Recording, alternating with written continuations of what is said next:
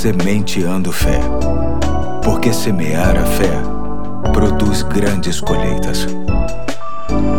Hoje é quarta-feira, dia 3 de fevereiro de 2021. Aqui é o Pastor Eduardo e estamos juntos para mais um episódio da série É Caro, mas Vale a Pena. Hoje quero ler Filipenses 2, de 5 a 7. Diz assim o texto: Seja a atitude de vocês a mesma de Cristo Jesus que, embora sendo Deus, não considerou que o ser igual a Deus era algo a que devia apegar-se, mas esvaziou-se a si mesmo, vindo a ser servo, tornando-se semelhante aos homens. Hoje quero continuar tratando da simplicidade, mais especificamente sobre uma das definições desta palavra, que é a ausência de complicação. Na verdade, entendo ser esta uma poderosa definição de simplicidade. Tudo porque a complexidade interfere tremendamente no equilíbrio das coisas. Tudo que é muito pesado, muito problemático ou muito embaraçado tende a ser muito caro. Cobra muito tempo, muito dinheiro e muitas energias.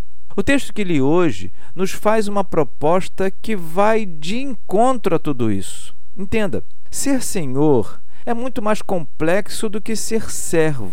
Tudo porque, no papel de senhor, você precisa administrar muitas variáveis, desde questões pequenas até as maiores, que envolvem grandes investimentos e planejamento apurado. O papel de servo é bem menos complicado. Basta obedecer ao que o Senhor determina e pronto. A vida segue sem muitos percalços.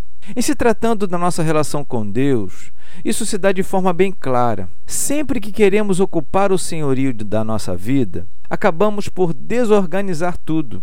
Isso porque sempre achamos que a vida só terá valor no acúmulo de bens, títulos e eventos. Quando Cristo é o Senhor, quando nos dispomos a apenas obedecê-lo, a vida se torna mais leve e simples. Um bom exemplo está no que a Bíblia chama de fruto do Espírito, Gálatas capítulo 5, 22 e 23. O texto diz que o fruto do Espírito é, no singular, sem muita complexidade. Basta ter o fruto para alcançar então nove virtudes, todas no mesmo fruto: amor, alegria, paz, longanimidade, benignidade, bondade, mansidão e domínio próprio. Tudo em apenas um esforço, que é o de buscar comunhão com o Espírito Santo. Simples assim.